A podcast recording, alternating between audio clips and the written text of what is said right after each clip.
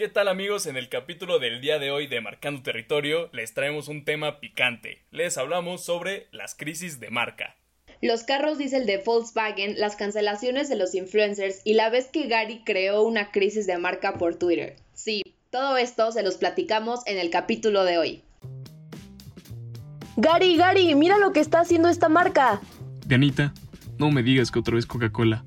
Solo porque hablemos de mercadotecnia no significa que es Coca-Cola. Bueno, sí es, pero no porque hablemos de mercadotecnia.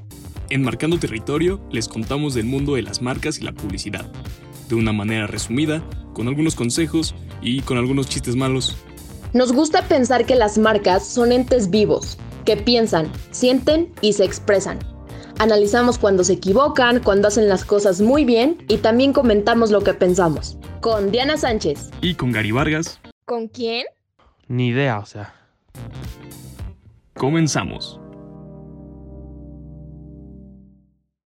¿Qué tal amigos? Bienvenidos a un nuevo programa de Marcando Territorio. Este es el episodio 4, si no me equivoco. Sí. Y eh, yo soy Edgar Vargas, Gary Vargas, y estoy con Diana Sánchez y pues ya estamos todos listos para poder grabarles este capítulo. Estamos muy contentos de que cada semana les estamos sacando eh, y estamos platicando acerca de merca y publicidad aquí en estos medios nuevos Spotify y Apple Podcast. Entonces, gracias a todos los que nos han escuchado. Nos gusta saber eh, que les está gustando este programa, los temas que tocamos y recuerden que cualquier tema que sea de su interés nos los pueden comentar para que de esa manera pues podamos hablar de lo que a ustedes les interesa y les gusta.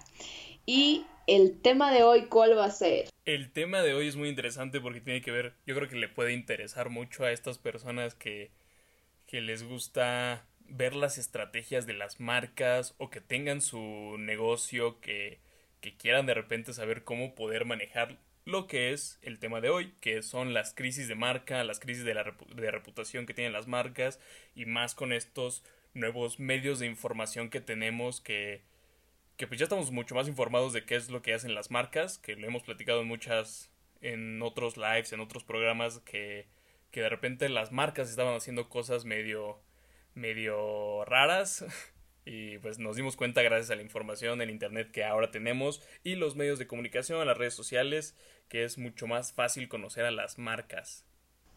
Entonces, crisis de marca. Exacto, es un tema bastante interesante que a mí, a mí me gusta mucho porque son casos pues muy variados y también tiene que ver mucho con la parte de relaciones públicas, Gary, que es un tema que casi no hemos tocado en el programa. Entonces explicamos bastantes cosas distintas, vamos a, vamos a tratar de, de, hacerlo lo más vivencial posible, también recordándoles, refrescándoles casos eh, de crisis de marca importantes. Entonces hay muchos que se han recuperado de estas crisis de marca y justo esto, es lo que queremos eh, entender hoy, o sea, cuáles son esas claves de relaciones públicas que hacen que las marcas sobrevivan a, a crisis a pues atentados hasta a ellas mismas que sufran, pero cuáles son otras cosas que claramente no se deben hacer para que pues esto pueda funcionar de la mejor manera.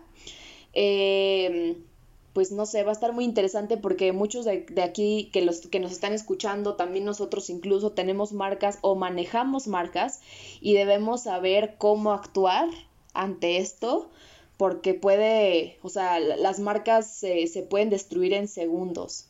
Entonces, es un tema bastante complejo. Aquí es donde yo metería mucho y recordaría mucho la parte que tenemos en nuestro programa como descripción, que es que consideramos las marcas como entes vivos. Y cuando estás dentro de, de esta parte de organización que se comunica con el exterior, con los grupos de interés, es muy, muy fácil cometer errores que las personas externas nos ven, lo ven como un error de una empresa, quizás lo ven no humano, pero al final de cuentas son personas las que están detrás y esto lo hago recordando la historia que he contado en episodios anteriores, en lives anteriores, sobre cuando yo estaba colaborando en el TEC de Monterrey, en el campus Toluca, y tuvimos la situación, bueno, ya era el mes de Pride, de LGBTQ, y bueno, todas las letras, y tenía, no es, bueno, más bien, el, estábamos divididos en dos grupos. Storytellers, que éramos los que hacíamos cobertura de eventos, que generamos bastante contenido para redes sociales, y los on-campus jobs, que eran las personas que se encargaban principalmente de crear las campañas. En este caso ya sea la del Día del Padre, la del Día de las Madres, se generaron un video, generaron un calendario de publicaciones para esa etapa y por algún motivo se nos olvidó que teníamos que hacer algo de, del mes de Pride. Ya se iba a acabar el tiempo. Entonces nuestra jefa nos dijo, pues hagan algo, háganlo rápido. Entonces planeamos un video. Bueno, o sea, ellos más que nada planearon el video, los que estaban en la parte de On Campus Jobs. Y, y obviamente queríamos que salieran personas de, de la comunidad LGBTQ. Y se hizo el comunicado, se avisó por el medio de comunicación de, del campus. Hubo personas que se interesaron, pero al final nos cancelaron. Entonces pospusimos el día de grabación, nos volvieron a cancelar, ya nadie quiso estar dentro de la del video y pues recurrimos a ocuparnos a nosotros como los actores del video. Ninguno de los que salieron del video era parte de la comunidad que entonces ya salió el video, grabamos el video, se salió se publicó el video y muy rápidamente se empezaron a llover los comentarios de cómo es posible que esta institución no colabore con la comunidad, que traten de mandar un mensaje de inclusión cuando no están incluyendo en el video a personas de la comunidad, que yo creo que tenían mucha razón, tuvieron mucha razón, razón en, en quejarse, en levantar la voz sobre ese caso, porque pues obviamente estamos hablando de inclusión no estamos siendo coherentes con lo que queremos comunicar al no tener ningún miembro de la comunidad. Entonces yo lo vi desde las dos perspectivas, como un ciudadano que está a favor de, de los derechos de la comunidad, pero también lo vi como del otro lado, como, no, pues nadie nos respondió, nadie quiso ir a grabar, pero también tuvo que ver de que lo hicimos súper rápido y así. Entonces creo que se ve también de ambos lados cómo, cómo es tan fácil crear, y más en este tiempo, crear una crisis de marca. Obviamente el video lo, lo bajamos rápidamente, ahí la, la, jefa, la de Relaciones Públicas, se movió rápidamente con los, con los medios de comunicación de Toluca, se les hizo una sesión de fotos y ya todo quedó mucho mejor. Pero fue, ha sido la vez que he estado más cerca de una crisis de marca. Sí, creo que ya nos lo habías, ya nos lo habías contado, Gary, y es un tema bastante complejo.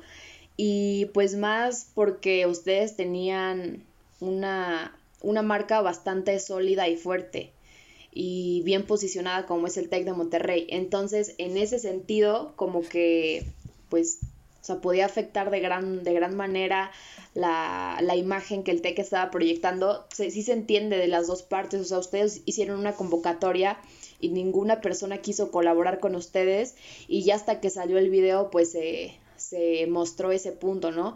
Pero al final de cuentas, como dices, no tenía coherencia la parte de que está, estuvieran buscando inclusión y en ese momento no estaban incluyendo en ese video o, o referenciando lo que de verdad querían mostrar. Entonces, creo que está ahí un poquito complejo, pero pues al final de cuentas todo salió bien, o sea, lo supieron manejar este, y creo que lo solucionaron de la mejor manera, porque no solamente bajaron el video y, ya, o sea, sino que se pusieron como a, a crear otro tipo de, de, estrategias y crear de nuevo el video con, con el apoyo de, de, la comunidad y ya pues de esa manera se pudo resanar un poquito lo que había sucedido.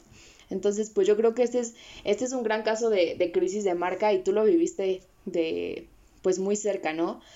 Eh, igual hubo gente especializada en relaciones públicas que supo qué hacer en ese momento, pero muchas veces vemos esto en marcas que en realidad son muy grandes y tienen presencia en muchos países y justo son multinacionales y vemos que no sale ninguna persona a dar un comunicado o no saben manejar realmente esta crisis. Entonces, o sea, creo que ahí, no sé qué opinas Gary, o sea, siempre creo que tenemos que tener como marcas ciertos manuales de, de control de riesgos, porque al final de cuentas eso nos pueden dar pauta para poder trabajar en alguna cuestión más adelante. Eh, nos puede como aterrizar un poquito y que busques precisamente qué está pasando en ese momento y ya que de esa manera se pueda generar una solución mucho más rápida y ya con un plan de acción este, estudiado. Sí, eso yo creo que es lo más importante porque aparte creo que muchos pueden llegar a menospreciar la, el puesto de relaciones públicas cuando realmente es muy importante. Algo de lo que leía decía que las organizaciones requieren conocer el retorno de inversión, o sea, ver cuánto le están invirtiendo a un a una a un área y, y ver que realmente tengan su retorno. Cuando estuve trabajando en la parte de relaciones públicas exactamente, nos medían como casi casi por las contingencias que logramos evitar, o las contingencias que, que pudieron salir mal, pero no. Y de hecho, en la parte del cine, en la parte de los presupuestos del cine, hay algo que se llama. Ay. Déjame recordar cómo se llama. Ah, pues exactamente contingencia. Es un cierto porcentaje de el precio del producto final. Y cuando. Cuando se acaba el proyecto y si no se ocupó ese dinero de contingencia, la productora se lo puede quedar porque básicamente es el precio que está cobrando la productora por evitar cualquier tipo de contingencia. Entonces creo que esta parte de la administración de asuntos, que es este análisis que tiene que tiene que ver con analizar todo lo que se va a hacer para ver si va a beneficiar o afectar a las organizaciones, en este caso a los proyectos. Y eso de una, una persona de relaciones públicas lo tiene que tener muy presente porque es la cara que le están dando al exterior y a los grupos de interés, que son finalmente los que deciden si van a aceptar lo que estás lanzando o no. Exacto, y creo que está súper interesante eso que dices, Gary, o sea, cómo a veces se menosprecian ese tipo de, de carreras o puestos, pero son muy importantes para poder actuar de manera rápida y también justo eso que dices, prevenir, o sea, porque al final de cuentas las marcas sí tienen que tener un plan de acción eh, fundamentado y escrito y hasta cierto punto pensado para que puedan actuar de la mejor manera cuando les ocurran este tipo de casos. Y ahora sí que hablando de, de, esta, de estos casos, me gustaría traer a la mesa, vamos a hablar de, de varios, pero pues uno de los más fuertes que nosotros conocemos fue el de Volkswagen, donde fue un fraude en el año 2015 y bueno, les voy a explicar un poquito más de lo, de lo que sucedió. Eh, lo que pasó fue que Volkswagen, que es una empresa alemana, y bueno, tenemos que recordar mucho esta parte de que la cultura alemana es mucho de consumo local, porque ellos creen realmente que lo que está hecho en su país es de la mejor calidad entonces no es una empresa, eh, perdón, no es, un, no es un país que realmente vaya a buscar a otros países lo que consume, lo que compra. Es un, eh, es un país como que consume mucho lo que está dentro y lo que él mismo produce. Entonces, en este momento estuvo eh, bastante loco, tanto para Alemania como para todo el mundo, que una empresa alemana eh, hubiera hecho un fraude como lo que sucedió. Eh, el escándalo este de Volkswagen fue en septiembre del año 2015 cuando la compañía admitió que casi 600 mil coches que vendió en Estados Unidos se les había instalado un software diseñado para que cuando les hicieran las pruebas de emisiones contaminantes se, cambiaran los resultados, eh, específicamente de los motores diésel. Entonces fue algo o sea, que literalmente tenía toda la, la, hazaña, por así decirlo, o sea, que estaba destinado a ser así y más que nada como que, de hecho había un, eh, me puse a leer un poquito más acerca del caso Volkswagen y había varios, o sea, un grupo de ingenieros dentro de la empresa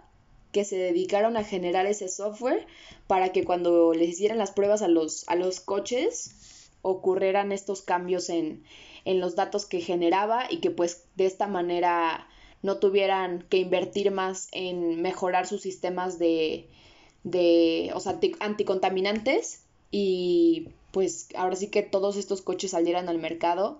Entonces, fue algo bastante complejo y si quieren aprender un poquito más hay un documental en Netflix que se llama Dirty Money y en la, eh, en la temporada 1 el primer capítulo es justo acerca de, de, todo este fraude de Volkswagen, entonces lo pueden aprender un poquito ahí. Pero pues fue un, un caso de crisis de marca muy fuerte y más en algo tan... Eh, ¿cómo decirlo?, tan cubierto o una marca tan apreciada por lo que valía, que era como tal el sello hecho en Alemania. Entonces, pues fue, fue bastante complejo, pero lo que me puse a investigar fue qué tanto impacto tuvo como a sus ventas después de eso, o sea, si realmente Volkswagen vio un decremento en sus ventas tanto en Estados Unidos como en el mundo. Por supuesto que sí lo vio en el corto y mediano plazo en Estados Unidos y en el mundo específicamente por lo que había sucedido, pero en 2018 registró ventas récord en el mundo y también ya, o sea, ya los siguientes años que, ha estado trabajando, pues Volkswagen, no ha tenido eh, mayor, eh, o sea, como mayor, mayor problema. De hecho, tiene a, a, dos de sus ejecutivos que estuvo metido en ese caso en, en prisión. Tiene a otro, me parece que en juicio, pero en realidad la marca no se vio tan afectada. Entonces, ahí me parece que, que siempre hay factores que van a hacer que pase algo realmente con la marca, que se que desaparezca, que se destruya o que no. Entonces, pues no sé, Gary, tú en este caso, ¿qué opinas? O sea, ¿qué crees que fue lo que está manteniendo a Volkswagen a flote después de, de algo tan fuerte como esto? Yo creo que es una empresa que, que realmente está muy bien posicionada y a pesar de ese caso yo creo que muchos lo pueden sentir lejano. Obviamente tuvo repercusiones medioambientales, no me imagino que tanto, y esas repercusiones medioambientales también afectan la salud. Pero también estaba leyendo que, que no, no, es como saltar de, de las emisiones, las malas emisiones, que se vaya al medio ambiente y que luego se vaya a la salud. Era muy directo, o sea, hubo casos de, de niños que tuvieron enfermedades por este, por este tipo de, de eh, corrupción, corrupción. O sea, yo creo que forma forma parte de estas acciones que involuntariamente también están cobrando vidas. Y, pero la gente lo ve muy lejano. Yo creo que incluso no es un caso que ya se pudo haber olvidado para muchos. Obviamente para las personas que están más involucradas en este tema medioambiental, pues ya es muy presente y seguramente esas personas no comprarían un Volkswagen, quién sabe. Porque en algún momento también Volkswagen tenía, tenemos la idea de que hizo vehículos para los nazis y que también podría influir en, oye, pues trabajaste para, para ellos, que pues también en algún momento fue olvidado esa parte. Sí, creo que en ese, en ese momento, o sea, ahora sí que en ese momento Volkswagen tuvo muchas deficiencias en cómo manejó esta crisis de marca, pero al final de cuentas hay que pensar en algo muy importante y es que nuestra generación piensa un poquito más y las generaciones que vienen abajo de nosotros, eh, como ya habíamos comentado en capítulos anteriores, son generaciones que de verdad están conscientes muy eh, activamente de lo medioambiental, de las implicaciones que tiene nuestra existencia básicamente en la Tierra y cómo es que nosotros afectamos a cada parte de, del planeta, ¿no? Y cómo debemos de reducir estas acciones. Eh, pero es una realidad que las generaciones más grandes no lo ven así.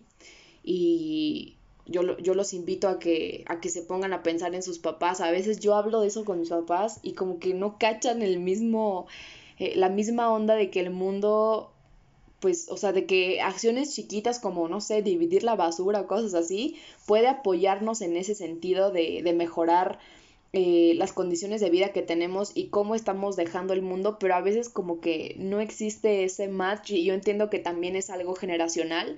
Entonces, en ese punto también hay que entender que cuando ocurrió esta, esta crisis en el 2015, pues las personas que podían adquirir autos estaban entre los 20 y los 30 años, ¿no? O a partir de los 20 años que en este caso, en esos años eran los millennials o generación Y, que son los nacidos entre 1980 y 1999, y pues ahora sí que generación X eh, e incluso baby boomers, ¿no? Un poquito ya más, más grandes. Entonces, en este sentido, pues no fue algo que nos pegó directamente a nosotros y como que en este momento no se ha registrado otro tipo de incidente en esta marca, entonces creemos que que justo como dices, exacto, y como que lo vimos un poco lejano. Y creo que otro aspecto importante que, que tenemos que comentar es que realmente, tanto en México como en el mundo, hay poca competencia. Si tú ahorita quieres comprarte un carro, Gary, eh, evalúas, obviamente de acuerdo a tu presupuesto y todo, pero evalúas alrededor de 5, unas 5 o 7 marcas de donde podrías adquirir tu carro, ¿no? O sea, Volkswagen, este Kia, Nissan, o sea, agarras varias marcas, pero en realidad no es como que tengas una lista de 50 o 100 marcas que de verdad estén diferenciadas y que realmente te, tú puedas decidir, esta marca eh, me, me, o sea, tiene muchísima originalidad y eh, existen como que muchos diferenciadores en el producto y por eso lo compro. No, en realidad no tenemos ese nivel de, participación en el mercado de tantas empresas y yo siento que también es por eso que realmente las marcas no compiten, o sea, las marcas no se ven en esa necesidad de competir y, y pues en realidad no, no tienen que ser tan duros y los consumidores tampoco somos tan duros cuando, cuando queremos comprar algo porque no tenemos opciones, o sea, no tenemos 100 marcas de autos diferentes para elegir. ¿Qué opinas? Y exacto, yo, yo creo que seguramente no hay como un, en, en la lista de cosas que tomamos en cuenta antes de, de realizar una compra, seguramente la primera no es en qué casos de corrupción, en qué casos de, de crisis de marca se ha involucrado. No, o sea, creo que lo primero seguramente es el precio. O sea, que se ajuste al presupuesto, que sea la seguridad, que esté bonito, que tenga bonito color.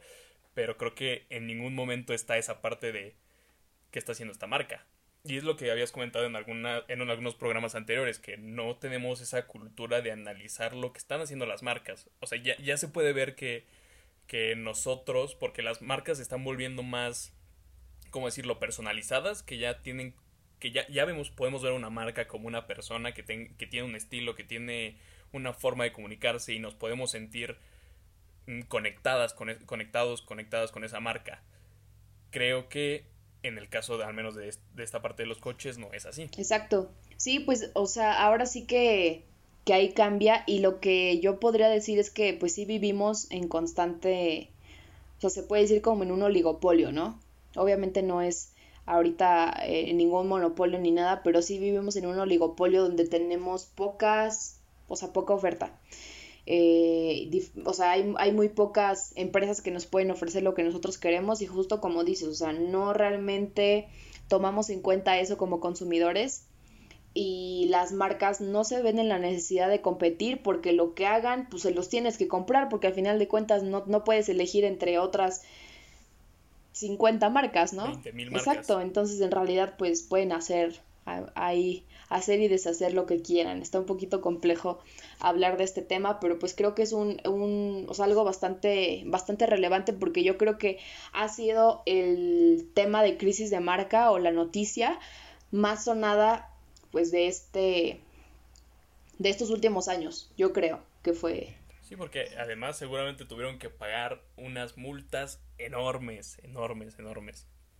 Y, y lo que con lo que quería conectar esta noticia, que es la parte de, de que no sabemos que las vidas están conectadas a este tipo de problemas, de que a veces estas decisiones impactan directamente en las vidas de las personas. Tenemos también el caso de Boeing, Boeing, de la empresa de que hace aviones, que hace unos años tuvo esta parte, esta, esta crisis de marca cuando varios de sus aviones que creo que era el 737 Max, los que se cayeron al menos como tres, creo. Y yo creo, o sea, desde que se cae uno, ya todos tienen la vista sobre ese avión, sobre qué pasó, sobre, sobre por qué falló, y que se hayan caído tres o más, no, no recuerdo bien cuántos fueron los que tuvieron accidentes, que cobraron vidas humanas, pues, pues se metió en esta, en esta crisis, tuvieron que retirar ese modelo de aviones en varias aerolíneas, creo que México, Aeroméxico tenía varias, varios de ese, de ese modelo, y cuando ya se iba recuperando esta empresa, llega el coronavirus, todas las empresas de, de aviación tienen problemas económicos, que es lo que ya, ya, ya conocemos un poquito con el coronavirus en este caso, y otra vez uno de sus aviones se parte en dos. Entonces creo que la reputación de esta empresa no ha sido muy buena y en este caso porque ya todos sabemos, ya todos conocemos que existe la marca y seguramente si nos dicen ah, vas a volar en este avión de esta marca, sí te entra midito, ¿no? Sí, pues hemos, hemos escuchado varios temas o varias noticias acerca de, de estos aviones. Creo que está ahí un poco complejo porque se han caracterizado por ser este, aviones de, de, alta calidad. Y en realidad nosotros, pues yo creo que son como que los aviones que más ubicamos. O sea, ahora sí como que gente que no está en la parte de la aviación y no somos pilotos y solamente sabemos que los aviones existen, creo que somos, eh, es la marca... que el nombre se parece al Boeing de Mango. Exacto, y que se te antojan unos taquitos después de escuchar a Boeing. Eh, en realidad es la, es la empresa que como que más conocemos o ubicamos. Entonces, pues sí está, está un poquito complejo y más que nada, eh, pues ahora sí que tú te imaginas ahí arriba en el avión y de ninguna manera sabes que puedes o sea, siento que, por ejemplo, cuando estás en, en, viajando por un camión o tu coche, pues dices, bueno, o sea, hasta cierto punto, como que yo tengo el control, ¿sabes? O sea, yo tengo el control de lo que está pasando, lo que está haciendo. Si falla mi coche, pues sí, pero, pero yo voy controlando las acciones que puedo realizar. Cuando vas en un barco, cuando vas en un avión, no hay manera de que tú puedas hacer nada. Entonces, eso está... y, y, hay personas que son que le temen muchísimo a, a volar eh, y o sea yo, yo me considero una persona muy tranquila a la hora de volar de hecho me gusta esa adrenalina de cuando va a ser el despegue la adrenalina de cuando va a ser el aterrizaje me gusta me gusta disfrutarlo me gusta ponerme mis audífonos y disfrutarlo pero seguramente si me dicen que voy a viajar en, en un avión de esa marca pues sí está la espinita ahí de pues al menos ya se cayeron cinco y y con relación a, la cantidad de aviones que se caen al año y que sean todos de una misma marca, creo que tienen una gran probabilidad en negativo y, lo, y, y conocemos la marca por sus acciones negativas. Entonces, pues. Exacto, sí, yo a mí también me daría, me daría miedo, Gary. Yo soy una persona que ama, ama volar, entonces eh, sí me daría cosa. Pero creo que es momento de que podamos hablar un poquito acerca de, o sea, qué ocasiona o qué propicia este tipo de crisis de marca. Y yo creo que puede ser hasta, o sea, pueden ser accidentes, claramente. Eh, creo que es de, lo que hemos hablado en la mayoría de, de estos eh, ejemplos. Eh, ahorita se me vino a la mente justo el tema de la feria sí se llamaba la feria, ¿no? El parque de diversiones en Ciudad de México. Sí, la feria de Chapultepec. La feria de Chapultepec eh, no la libró, o sea, eh, cobró la vida de dos personas en un accidente por no tener o no darle mantenimiento a los juegos mecánicos y por esta razón se murieron dos personas ahí en un juego y la feria de Chapultepec la está ah, me acuerdo que hace un mes o algo así vi la noticia de que ya la estaban desmantelando entonces fue un caso muy complejo y que a mi parecer no se manejó de la mejor manera. Eh, entonces puede ser como, como estos accidentes realmente lo que puedan propiciar una crisis de marca. También puede ser una falta de estrategia o de rumbo de la compañía. Yo lo, veo con Volkswagen. Siento que el punto específico ahí fue que obviamente querían evadir eh, las leyes en cuanto a la, a la contaminación pero eso, eso debe venir mucho más atrás, o sea, tenemos que ir más atrás e irnos hacia parte, por ejemplo, si ellos no querían invertir en la parte de, de los motores diésel que no fueran tan, o, o más bien que no fueran contaminantes, entonces ahí iba o estaba metido un problema tal vez o un recorte que querían hacer a los costos, a lo que les estaba costando producir un carro diésel. Entonces, a veces los temas van, van mucho más atrás eh, porque estaban poniendo en juego algo, o sea, estaban poniendo el juego al consumidor al usar sus coches cuando es lo último que se debe poner en juego. Y es al último al que deberías exponer como tal. Y de hecho varias personas sí estaban coludidas con el caso este Volkswagen y justo, o sea, ya después como que creo que hubo un colaborador que seguramente su jefe le dijo, estamos haciendo esto, no digas nada, y ese colaborador fue el que, el que informó, me parece que a los medios, que había pasado, y ya de ahí se desató todo este caso.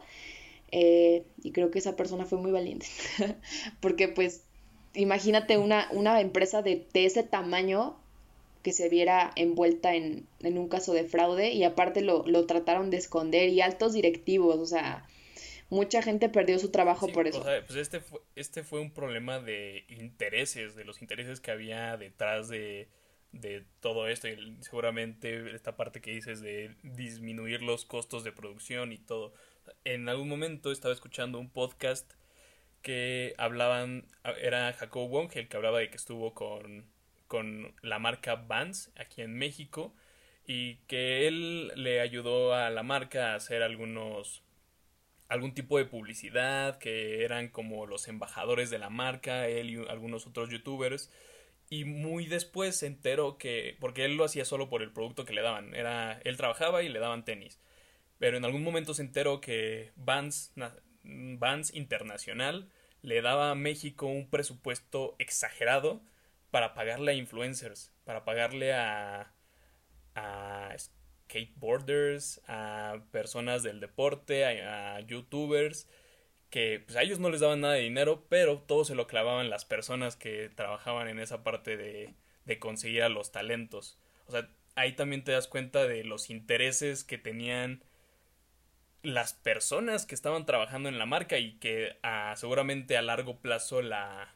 la dañaron, porque Vans no es una marca que consideremos como en Estados Unidos la consideran, que es con, con personajes del deporte de super alta calidad. Aquí yo no recuerdo algún influencer que haya tenido contacto o que tenga algún... Algún link, ¿no? O que sea embajador de la marca. Sí, no, la verdad es que, o sea, como dices, en esa parte se estaban clavando pues estaban clamando todo el rollo, todo el dinero que iba para destinado para esta colaboración con influencers cuando pues ahí en ese caso a Jacobo Wong nada más le estaban pagando con la parte de los tenis y no le estaban dando este otra otra remuneración, por así decirlo. Y seguramente es incalculable lo que se perdió, porque seguramente lo conoceríamos más la marca, tendrían más ventas aquí en México y así. Exacto. Pero, pero sí, está, está bastante complejo. ¿Cómo vemos esto que, que sucede en, en muchos lados? O sea, y en muchas marcas y cosas muy pequeñas, pero también muy grandes. Y creo que por esto debemos saber cómo actuar. Y nosotros estamos conscientes de que marcando territorio al ser una marca, tenemos que ser muy cuidadosos con la gente que, que estamos pensando para que, para que sean aquí nuestros invitados especiales, primero y segunda que nosotros podemos sufrir una crisis de marca. Pero yo creo que la primera cosa es este la parte de estar muy, o sea, ser muy precavidos con las personas a las que nosotros contactamos, con cómo nos comunicamos en nuestras redes también, porque todo puede desencadenar una crisis de marca, o sea, absolutamente todo. Entonces, eh, pues ahora sí que sabemos que muchas personas que nos escuchan también tienen sus propios negocios o simplemente pues les interesa, les interesa esta parte de la marca y la publicidad, en específico hoy hablando tanto de relaciones públicas. Y pues mm, hemos pensado, investigado un poquito acerca de qué debemos hacer como en estas crisis de marca. Y em, bueno, primero quiero comentar una, una cita que dijo Warren Buffett que era un, gran empresario estadounidense. Se necesitan años para construir una reputación y apenas unos minutos para destruirla. Y eso aplica tanto en nosotros como personas, como las marcas, como lo que sea, porque es una realidad. O sea, para que tú seas reconocido o que tu nombre diga algo, te cuesta años, años de trabajo, esfuerzo, eh, visibilidad, todo ese tipo de cosas. Pero en realidad pues no, o sea, toma nada de tiempo que esa reputación se vaya pues a la basura, ¿no? Por algún, algún acto que no se haya hecho de la mejor manera. Entonces... Incluso yo creo que... Ah, eh, ahí está la parte de que siempre en cada plan que tengan estratégico, que, o sea, siempre tienen que hacer planes, ya sea de lo que sea, incluso en la parte de redes sociales, que es la forma en la que nos contactamos con, con los grupos de interés. Eh, hacer un análisis completamente, eh, un análisis de todo lo que, lo que ella decía, que si va a beneficiar o va a afectar a, la empresa y muy importante hacer un monitoreo del entorno, que es algo súper clave en la ejecución y en la, y en la planeación de las estrategias. Esto me recuerda mucho a... Hubo un caso de un youtuber que, que tuvo coronavirus y se hizo la prueba, salió positivo y aún así decidió grabar un video saliendo al banco, al Chedraui, al Walmart, al Oxxo y, y su video era como para probar creo que pizzas de diferentes lugares. Pero obviamente lo que quería que atrapara a la gente era que tenía coronavirus y aún así salió. Esto yo creo que es ignorancia, para empezar, pero era parte le faltó seguramente un monitoreo, porque este, esta parte de hacer un video tiene muchas etapas. La planeación. Si en la planeación no dices aquí hay algo raro, aquí puede salir algo mal, ok, está la parte de la ejecución. ¿Por qué no te das cuenta de que estás haciendo algo mal durante la ejecución? En este caso, que se fue al Oxxo sin guantes, sin, creo que nada más traía un cubrebocas, y, y cómo no se dio cuenta en, el momento de monitorear toda la parte de la edición. O sea, editando el video sabes que estás, estás mal. No sé en qué estaba pensando este bro. Supongo que quería muchas vistas, pero ya está cancelado. Muy cancelado. Era Soy David Show. Sí, sí, sí me tocó ver el, el caso en las noticias, creo. O sea, que sacaron así al, al influencer. Luego sacó un mensaje diciendo, pues básicamente qué, qué había pasado, qué onda con todo eso. Eh, pero sí, o sea, yo creo que ahí, Gary, ahí no, o sea, ahí es cosa de sentido común, ¿sabes? Ni siquiera es como, como una cosa de, de estrategia o algo tan, tan intenso como eso. Es sentido común. Pero hay que darnos cuenta que el sentido común no es tan común como Exacto, exacto, eso me queda más que claro. Sí, no, no, no toda la gente tiene el mismo sentido común que tú o que deberíamos. Pero pero sí estuvo bastante complejo ese caso y, y aparte yo recuerdo que fue justo cuando empezó el COVID. Entonces como que la gente todavía estaba muy escéptica acerca de lo que era, de lo que estaba pasando, porque si te acuerdas, cuando empezó eh, la pandemia nosotros veíamos muy lejano primero los casos en China, pero hablaban de gente que parecía zombie, que se caía en la calle y, o sea, se, se morían en la calle obviamente porque no, no tenían la comprensión de lo que era todavía el virus o qué, qué lo causaba, todo esto, ¿no? De la viralidad también del virus. Entonces, como que en ese momento cuando a él le dio coronavirus, siento que fue de los primeros influencers y de los primeros, de las primeras personas básicamente que, que les dio, entonces, bueno, en, el país, obvio, y pues más que nada así siendo como, como tal una figura pública, por así decirlo, entonces pues sí se quiso aprovechar de eso hasta cierto punto, pero fue lo más, o se me hace ilógico que haya pensado que eso iba a salir bien porque sí salió a varias a varios lados y pues era un foco de infección muy grande el compadre, pero bueno estuvo muy loco. Sí, y, o sea, y también mm, a mí me gusta mucho traer a la mesa la, a los influencers, a las figuras públicas que al final de cuentas también son una marca. El caso de Ravana, que era esta o es esta youtuber que hacía contenido crudo y vegano y pues tenía un, un sector, un, un nicho de mercado en, con, su, con los videos que publicaba. En algún momento salió que una foto, un video donde ella estaba comiendo pescadito, pero en sus videos siempre siempre decía que o animaba a las personas a llevar este tipo de, de dieta crudivegana. Entonces ahí esta parte de no ser coherente, de que aparte ella cuando salió a, a explicar este caso de que por qué la habían comiendo pescaditos y si se supone que es crudivegana, salió y explicó y dijo que tenía que empezó a tener problemas de alimentación y entonces ahí, le volvieron a caer diciendo, ah, entonces le estás diciendo a tu público que haga esto aunque tú tienes problemas relacionados por este tipo de dietas.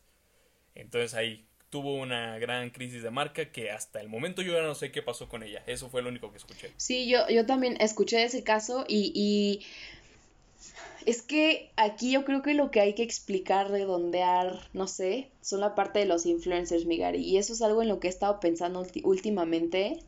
Porque justo también son marcas y creo que están más susceptibles a tener crisis de marca. ¿Por qué? Porque son personas y al ser personas no tenemos tanto cuidado como cuando nos comunicamos como marcas. Exacto, no hay un manual, no hay algo que nos diga realmente hacia dónde ir y específicamente a, ser humanos, tenemos mil imperfecciones, entonces en ese sentido creo que somos como influencers más propensos a sufrir ese tipo de, de crisis. Pero, o sea, últimamente me he estado, he estado pensando mucho y realmente no sé hasta dónde o, o, pues sí, hasta dónde es correcto el término influencer.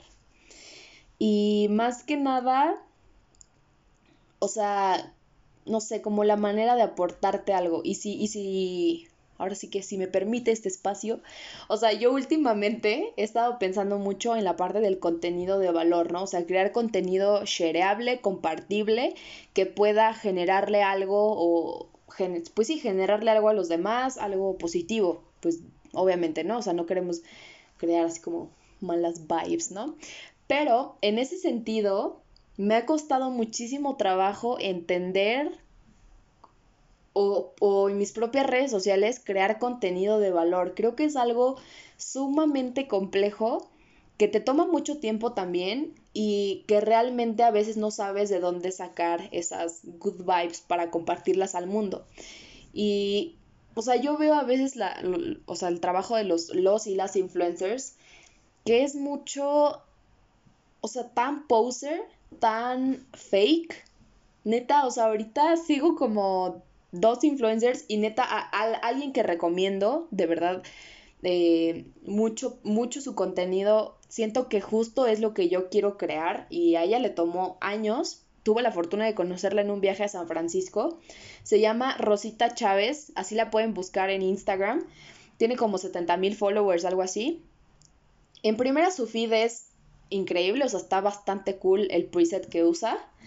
Este, las fotos todas las toma ella, o sea, tiene, tiene ahí también mucho, mucho talento para la parte de fotos y su contenido es muy positivo y es muy padre. Entonces creo que es la única persona, bueno, y obviamente mi roqueale, obviamente mi roqueale, pero creo que es de las únicas personas que me, que me dan algo positivo cuando me meto a Instagram. Pero todos los demás siento, o sea, todas las demás personas que sigo, siento que a veces es como mucho poser. Entonces, no sé cómo te sientas tú, pero yo estoy teniendo un conflicto interno con, esta parte de los influencers, Gary. Yo, creo que hay, o sea, sí, hay mucho tipo de contenido. Hay contenido que, que está dirigido para unas personas y que no es para ti. Eh, obviamente sí, también concuerdo. Hay muchos influencers que se sienten muy falsos. Y yo creo que son los más susceptibles a caer en este tipo de cosas que son las crisis de marca. También lo que yo vería muy susceptible serían este tipo de personas, este tipo de influencers que se dedican mucho a, a compartir estas buenas vibras, porque de repente su, su contenido tiene que tender a eso, porque su público quiere eso. Entonces de repente si hace algo mal, puede salir, pues, puede ser como este caso de Robana. O sea, cuando en algún momento hice el takeover con de Coexisting Blog para hablar sobre productividad, me estaba cuestionando mucho de que obviamente estaba dando más que nada consejos muy generales que hablaran de, de cómo me organizo yo, pero era cómo me organizo yo cuando estoy bien, porque hay, hay veces que, que no tienes motivación para, para hacer ejercicio y obviamente sí entra la parte de disciplina, pero ¿qué pasa cuando de repente neta no quieres hacer nada? Y, y, lo, y lo comenté ahí mismo en el takeover pues si no quieres hacer nada, se vale, se vale que no hagas nada, porque también si yo empiezo a decir que, que, no, que siempre, que la disciplina y que si no, si no lo haces no vas a ganar o cosas así, pues no sería coherente conmigo mismo. O sea, yo también he tenido días que, que no he querido hacer ejercicio, que no he querido ser súper productivo como, como muchos creen que puedo llegar a ser. Entonces, eso es viéndolo más de ese lado pero yo creo que son los más susceptibles a que les pase algo así de crisis de marca. Si no son genuinos con Exacto, justo, justo iba a llegar a ese punto. Creo que las redes sociales sí nos están limitando mucho en la parte de ser reales y ser genuinos con lo que somos, con lo que creemos y con lo que proyectamos. Entonces creo que ese es, ese es el punto, Gary. Eh, genuino. O sea, esa es la palabra de hoy. Digo, también hay, hay, también hay muchos que se, que, que se quejan de que no, pues solo en Instagram muestran la mejor parte de sus vidas, que las vacaciones, que cuando están felices, ¿por qué no muestran cuando están derrotados, así, pues, no, no es algo que queramos compartir, o sea, no voy a compartir cuando estoy llorando en el baño, no voy a compartir cuando estoy en mi trabajo y no puedo con el estrés. O sea, yo creo que se vale no compartir esas claro, pues ahora sí que esas cosas obviamente también forman parte de nuestra vida, pero también eh, eh, nosotros justo tenemos el poder de compartirlas o no. Entonces, eh, creo que sí tenemos que ser más reales en ese sentido, pero también pues hasta, hasta donde nosotros nos permitamos ser reales.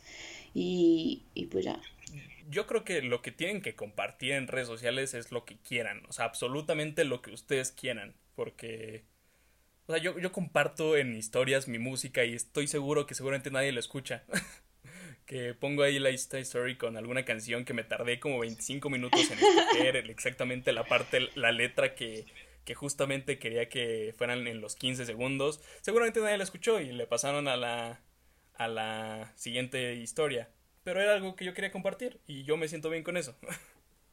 yo creo que por ahí tiene que ir incluso el contenido de los influencers, los que sí llegan a impactar. Exacto. Sí, pero, pero últimamente he estado en ese dilema, pero me da gusto compartirlo contigo y que tengamos esta, esta visión. Este, pero bueno, nos desviamos un poquito, o sea, sigue siendo igual lo del, tema de las marcas y, y, y las crisis de marca pero sí, sí nos desviamos un poco, pero bueno, volviendo súper rápido, ah, tenemos como varios tipsillos o, o, cosas que podemos compartirles que puede ser útil. Y em, cuando enfrentan una crisis, las marcas ya, o sea, piensen, o sea, es que muchas veces lo podemos aterrizar cuando pensamos en nosotros. Imagínense que ustedes en sus redes, no sé, en su trabajo, eh, o, o, si quieren pensarlo en una marca X, pues piénsenlo, ¿no? Eh, cuando se cuando se te acusa de algo, lo mejor que se puede hacer es ser visible, estar visible, porque de esa manera vas a poder enfrentar la crisis y mostrar que estás presente y que estás ahí, porque si no, parece que estás afrontando la crisis, o sea, que, que, el problema existe y que nadie le está dando solución. Y justo ahorita recordé el tema que dijiste de TikTok la vez pasada, TikTok ahorita está en, en problemas, o sea, quieras o no, están ocurriendo muchas cosas alrededor de ese tema, pero el punto aquí es que, como comentabas, no, no recuerdo cómo se llama la ejecutiva, la, la que está encargada de, de, TikTok aquí en México, Latinoamérica, no me acuerdo realmente cómo lo comentaste, pero subieron un video explicando todo lo que estaba pasando, ¿no? Alrededor de TikTok. No una declaración directa, pero sí algo similar a lo que estaba sucediendo, que TikTok no se iba a ir a Estados Unidos, bla, bla, bla. Entonces, en este caso, se le dio una cara, se mostró y se, se trató de eh, explicar lo que estaba sucediendo. Eso es lo primero y lo más importante que, que debe suceder en, en un aspecto así de crisis de marca. Entonces, eh, siempre estar visibles y proponer y, comunicar. O sea, no, no puedes esconderte atrás de abogados o esconderte atrás de las pantallas y no decir realmente lo que sucedió.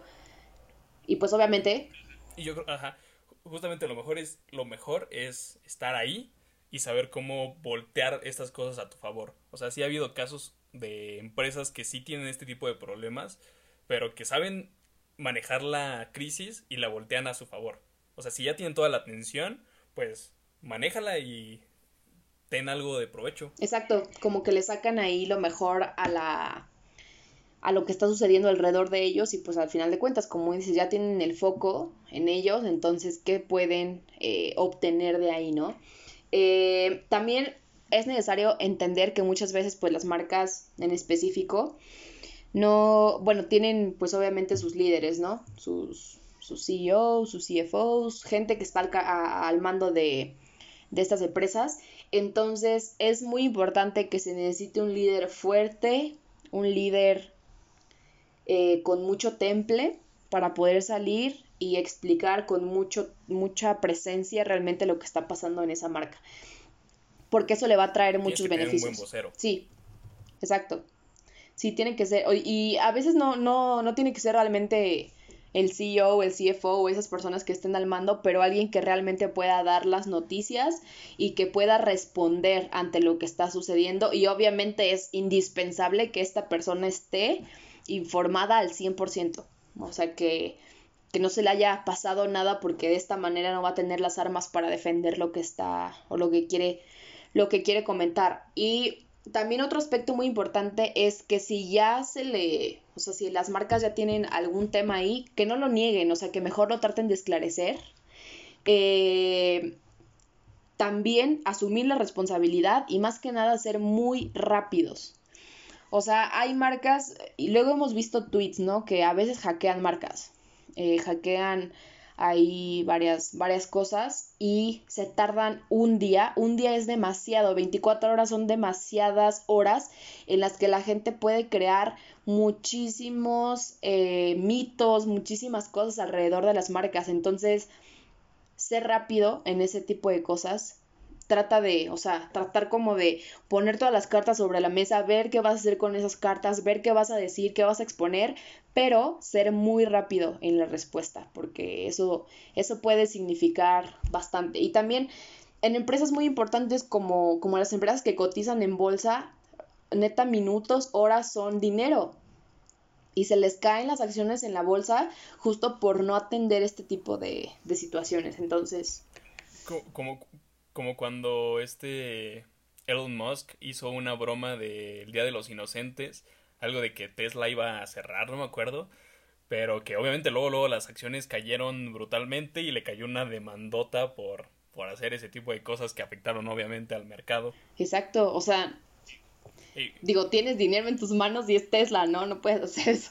Es curioso cómo ahora Twitter es como la red social que ha provocado un montón de cosas así. Sí, por ser, por, porque se ha convertido en un medio ya muy oficial, pero a la vez que sigue siendo una red social, o sea, no es una página de internet avalada por este cierta, o sea, cierta empresa, no, o sea, los comunicados se dan por esa red y a veces es complejo entender el poder que tiene un tweet.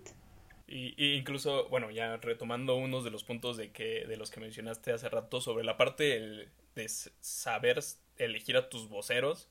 También era parte del trabajo que tenía luego en, en el TEC. Hubo un momento cuando se hizo el lo de un violador en tu camino. Desde la mañana del día que se iba a hacer, a nosotros nos llegó un correo con la postura del TEC de Monterrey.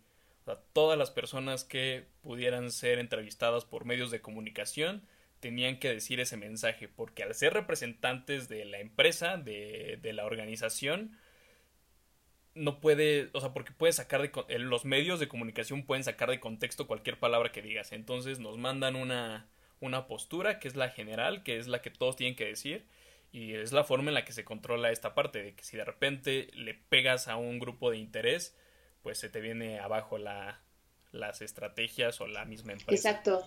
Y también estaba recordando yo una vez creé una crisis de marca para una marca, para una empresa por medio de Twitter.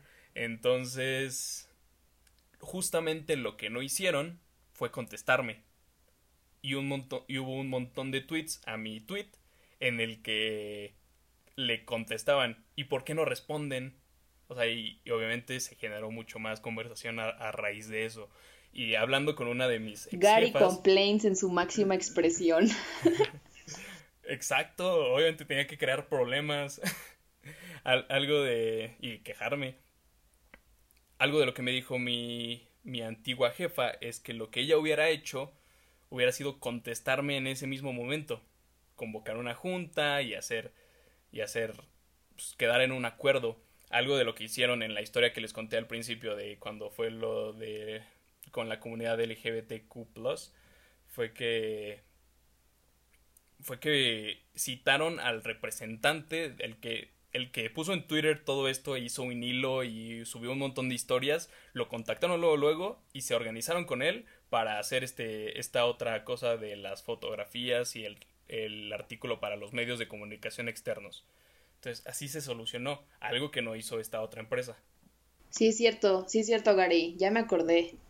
Sí, sí, no, no, en este momento no recuerdo cuál era la empresa, pero sí, sí me acuerdo que se armó ahí un, un desastre por eso. Pero qué bueno, Gary. El mere que Qué bueno, qué bueno que, que les diste su merecido. La voz. Sí, no, no, estuvo bastante bien, pues a final de cuentas son medios también con los que nos podemos comunicar con las marcas, ¿no? Las redes sociales, Twitter, Instagram, todo. Eh, Y pues pobre community manager, seguro le fue muy mal. Sí.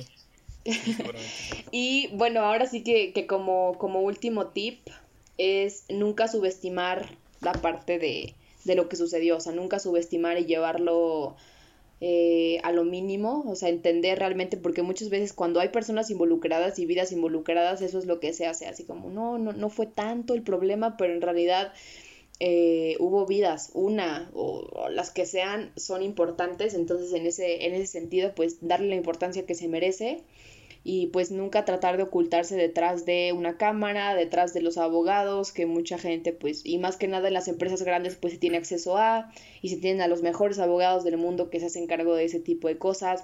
Entonces ser mucho más cuidadosos con todo eso y, y pues ya, amiga, nosotros somos marcas, estamos expuestos a que nos ocurra una crisis, obviamente hay que ser muy cuidadosos con, con, las acciones que tenemos y más ahorita que ya estamos entrando un poquito más al mundo laboral, estamos colaborando con marcas reales que ganan dinero real, o sea, ya no es Monopoly, ya no es este nada por el estilo, entonces ya tenemos que ser, pues ahora sí que esta, esta actitud profesional que debemos tener es importante y y pues ya, Migari, creo que hemos terminado.